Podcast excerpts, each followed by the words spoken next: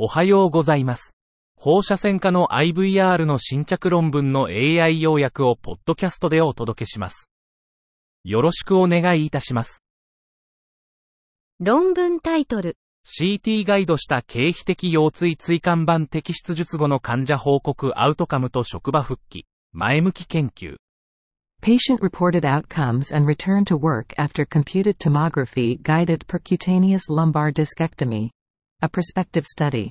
目的、CT ガイドした経皮的腰椎ディスケクトミー、PLD の疼痛軽減、機能改善効果と職場復帰までの時間を評価。方法、2019年12月から2021年4月に PLD 治療を受けた患者を対象に前向きにデータ収集。結果、87例の中央年齢56歳。オジは6ヶ月で44から7に減少。P より小さい0.001。バスは8から2に減少。P より小さい0.001。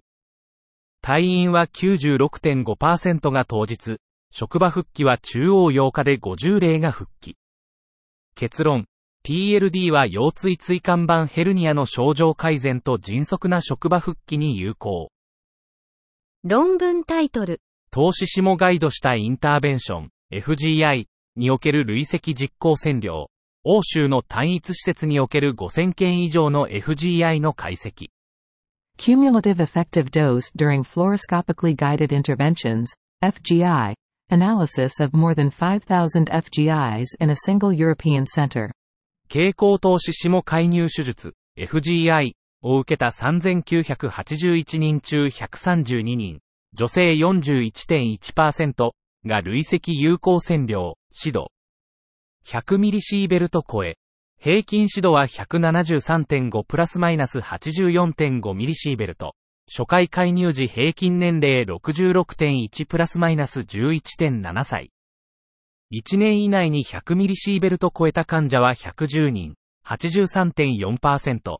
主な FGI、エバー、骨盤、腸骨介入、肝介入、脳動脈瘤や動静脈器系の側線術。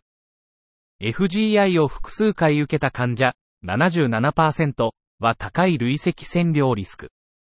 単一手術で平均指導162.2プラスマイナス72.3ミリシーベルトを記録した患者も23%。以上で本日の論文紹介を終わります。お聞きいただき、ありがとうございました。